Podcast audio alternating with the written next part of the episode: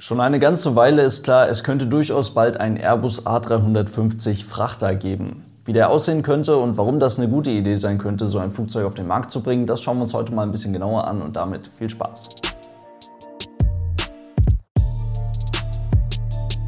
Und damit hallo und ganz herzlich willkommen. Ich hoffe, es geht euch gut. Ich denke mal, die meisten von euch haben das mitbekommen. Es gibt endlich ein paar konkretere Infos, wie ein solcher Airbus A350 Frachter aussehen könnte. Im Hintergrund wird man logischerweise schon einige wichtige Schritte weiter sein. Das macht die neuen Infos zu dem Thema aber nicht weniger spannend. Was sich in dieser Hinsicht bei Airbus und Boeing in den letzten Jahren beobachten ließ, ist recht interessant. Vor zwei, drei Jahrzehnten war es eigentlich immer noch so, dass sich zu dem einen Flugzeug des einen Herstellers ein recht einfach zuzuordnendes Gegenstück beim anderen Hersteller finden ließ. Was ich damit meine, ist recht einfach zu erklären. Zum Beispiel im September 1982 ging die erste Boeing 767 bei einer Fluggesellschaft in den Dienst.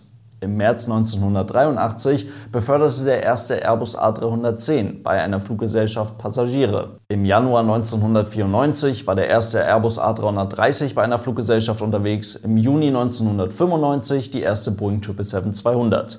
Im August 2002 der erste A340-600, im März 2003 dann die erste 777-300ER. Der eine große Flugzeugbauer liefert, der andere zieht kurz darauf nach. Das konnte man so lange beobachten. Beide Hersteller holen sich bei den Fluggesellschaften, ganz vereinfacht gesagt, quasi eine Momentaufnahme ein, analysieren, was der Markt zu einem gewissen Zeitpunkt braucht und liefern dann in einem gewissen Zeitraum ihr auf den jeweiligen Reichweiten- und Kapazitätsbereich passendes Produkt. Und genau das ist spätestens seit dem Airbus A380 und der Boeing 787 nicht mehr so. Hier hat man ganz unterschiedliche Ansätze verfolgt und umgesetzt und das brachte dieses ungeschriebene Gesetz zumindest bei den Whitebodies schon mal ganz ordentlich durcheinander. Sucht man ein Gegenstück zur Boeing 787, dann ist das nicht unbedingt der Airbus A350, sondern vielmehr der Airbus A330 Neo.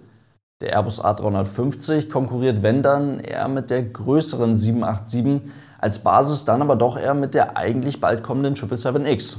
Also ihr merkt, das kommt dann so ein bisschen durcheinander. Und auch bei den Mittelstreckenmaschinen ist das ja nicht unbedingt anders. Bei A320 und 737 ist dieses halbwegs geordnete Wechselspiel spätestens seit den Problemen mit der 737 MAX vorbei.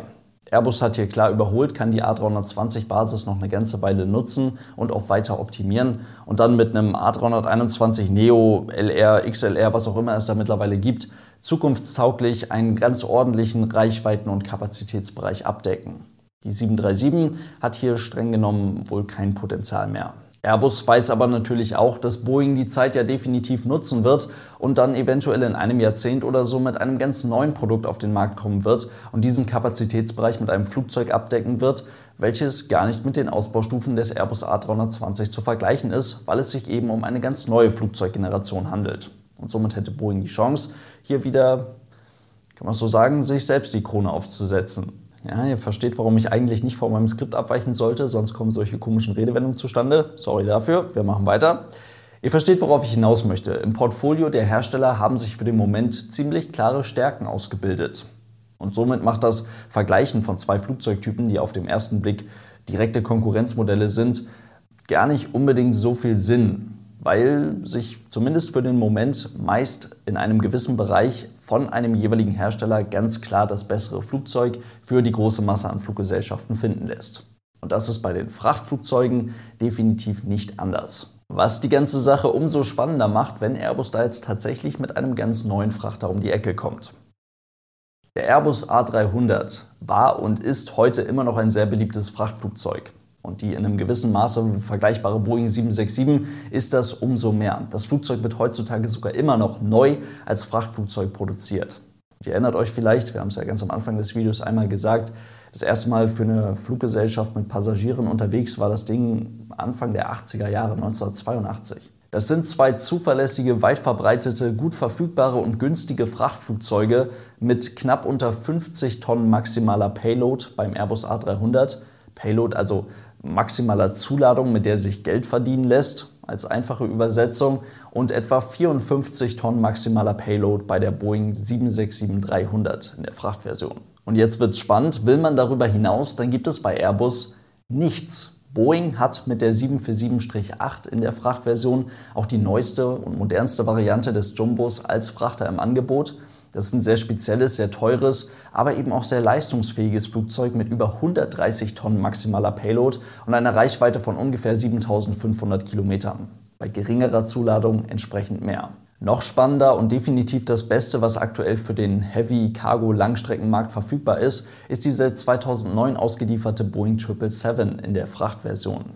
Dieses Flugzeug ersetzt zum Beispiel bei Lufthansa Cargo die MD-11. Warum?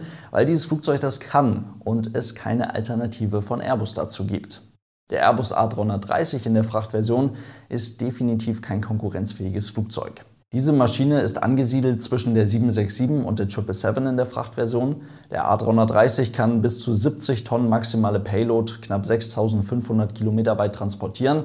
Überzeugt hat dieses Angebot allerdings so gut wie gar keine Fluggesellschaft. 38 Flugzeuge wurden ausgeliefert und es gibt keine offenen Bestellungen mehr für den A330 in der Frachtversion. Und falls sich mal jemand gefragt hat, warum der so einen komischen Pickel unter der Nase hat, das liegt daran, dass man das Bugfahrwerk des A330 für die Frachtversion nach unten versetzt hat. Also man hat die Aufhängung des Bugfahrwerks nach unten versetzt.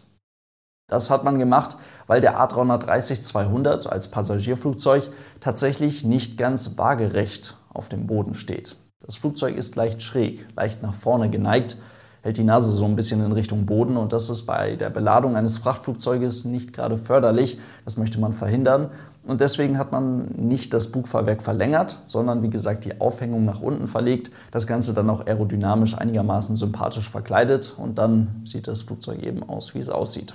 Das ist halt nichts Halbes und nichts Ganzes. Ein Markt für Airbus A330 Frachter gibt es dennoch, vor allem wenn dann jetzt die Passagierflugzeuge Stück für Stück ausgemustert werden, die frühen A330 ausgemustert werden. Denn man kann diese Flugzeuge natürlich zu Frachtflugzeugen umbauen. Das wird auch gemacht und das wird auch mit dem größeren Airbus A330-300 gemacht, welcher nicht unbedingt mehr Payload, aber ein eben dann größeres Volumen zur Verfügung stellen kann. Ändert aber alles nichts daran, in der Liga der wirklich großen, leistungsfähigen Frachtflugzeuge steht Boeing komplett alleine da. Airbus hat nichts Konkurrenzfähiges. Und mit diesem ganzen Wissen können wir jetzt endlich den Airbus A350 ins Spiel bringen. Dieser Markt rund um die ganz großen Frachtflugzeuge ist dabei sehr interessant und wahrscheinlich sogar noch mal empfindlicher als die Luftfahrt ganz allgemein. Denn klar, jetzt zu Pandemiezeiten, okay, man braucht überall die Kapazitäten. Das muss ja ein riesiger Markt rund um diese Cargo-Flugzeuge sein. Es geht so. Denn zu Normalzeiten, in Anführungszeichen, ist die Welt mit ungefähr 1800 Nurfrachtern, mit 1800 großen Frachtflugzeugen bestens bedient. Demgegenüber stehen fast 24.000 große Verkehrsflugzeuge. Allein die fünf großen Player in Europa, also die Lufthansa Group, Ryanair, EasyJet, die International Airlines Group und Air France KLM, betreiben zusammen über 2500 Passagierflugzeuge. Und deswegen sind so Gedanken wie, okay, man braucht doch jetzt die Cargo-Kapazitäten, warum kann denn diese und diese Fluggesellschaft mit ungefähr 50 Langstreckenflugzeugen in der Flotte, warum können denn die jetzt nicht einfach vom Passagier auf Cargo-Betrieb umsatteln? Damit lässt sich doch jetzt bestimmt eine ganze Menge Geld verdienen. Das ist immer so ein bisschen mit Vorsicht zu genießen. Denn diese zusätzlichen Kapazitäten werden sich mittelfristig nicht gewinnbringend einsetzen lassen. Das Wachstum in der Frachtfliegerei wird sich in den nächsten Jahren auch wieder an in Anführungszeichen normale Werte annähern, an ein organisches Wachstum annähern. Und trotzdem, laut der jährlich herauskommenden Vorhersage von Boeing wird man in den nächsten 20 Jahren etwa 2400 neue große Frachtflugzeuge benötigen, wovon etwa 450 Maschinen werksneue Frachtflugzeuge sein könnten. Das ist für die Betrachtung eines möglichen A350-Frachters eigentlich somit das Wichtigste. Beim Airbus A350 handelt es sich im Vergleich zur Boeing 777 um eine neue Flugzeuggeneration. Das bedeutet also, dass Airbus nicht unbedingt die 777 als Frachter ersetzen könnte, sondern viel eher in eine sich auftuende Lücke nach der 777X vorrücken könnte, bevor Boeing dann selbst in einem Jahrzehnt oder so einen Frachter auf Basis der 777X oder so präsentiert. Um die 777 in der Frachtversion abzulösen oder zu überholen, mit über 200 Bestellungen und auch noch 40 offenen Bestellungen für das Ding, dafür kommt so ein möglicher A350-Frachter viel zu spät. Und auch um noch ein bisschen Pandemie-Cargo-Bonus abzugreifen oder so, auch dafür kommt dieses Flugzeug viel zu spät und das ist auch überhaupt nicht die Intention oder der Gedanke hinter einem A350-Frachter. Das ist ganz wichtig. Sollte Airbus sich wirklich dazu entschließen, einen solchen A350-Frachter auf den Markt zu bringen, dann muss dieser erst einmal entwickelt werden. und könnte dann, zumindest laut den jetzt stehenden Vorhersagen, etwa 2025 verfügbar sein. Laut übereinstimmenden Berichten hat Airbus einen A350-950F im Blick, also ein A350-Frachter, welcher länger ist als der A350-900 und kürzer als der A350-1000. Demnach könnte es sich um ein Frachtflugzeug mit einer Länge von gut 70 Metern handeln, welches dann mit lokalen Strukturverstärkungen, einem großen Frachttor im vorderen Rumpfbereich und den stärkeren Triebwerken des A350-1000, den Trend XWB 97 Triebwerken und auch dem stärkeren größeren Hauptfahrwerk mit jeweils sechs Rädern pro Hauptfahrwerk eine maximale Payload von ungefähr 90 Tonnen und eine Reichweite von etwa 9000 Kilometern ermöglichen könnte. Und wenn man das jetzt in diesem etwas durcheinander gekommenen Hin und Her zwischen den beiden großen Flugzeugherstellern einigermaßen gut getimt bekommt, dann könnte es tatsächlich sein, dass Airbus in einigen Jahren für einen gewissen Zeitraum das beste große Frachtflugzeug liefert. Obwohl ich da auch noch mal gespannt bin, wie viele Interessierte sich jetzt wirklich finden lassen für das erste zu einem Großteil aus Kohlefaserverbundwerkstoffen bestehenden großen Frachtflugzeug, weil vielleicht ist auch Blödsinn und ich habe einfach keine Ahnung und Frachtflugzeuge werden genauso gestreichelt wie Passagierflugzeuge auch.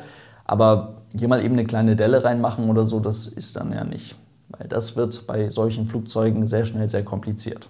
In diesem Sinne soll es das heute gewesen sein. Vielen Dank fürs Zuhören. Ich hoffe, es waren ein paar interessante Infos für euch mit dabei.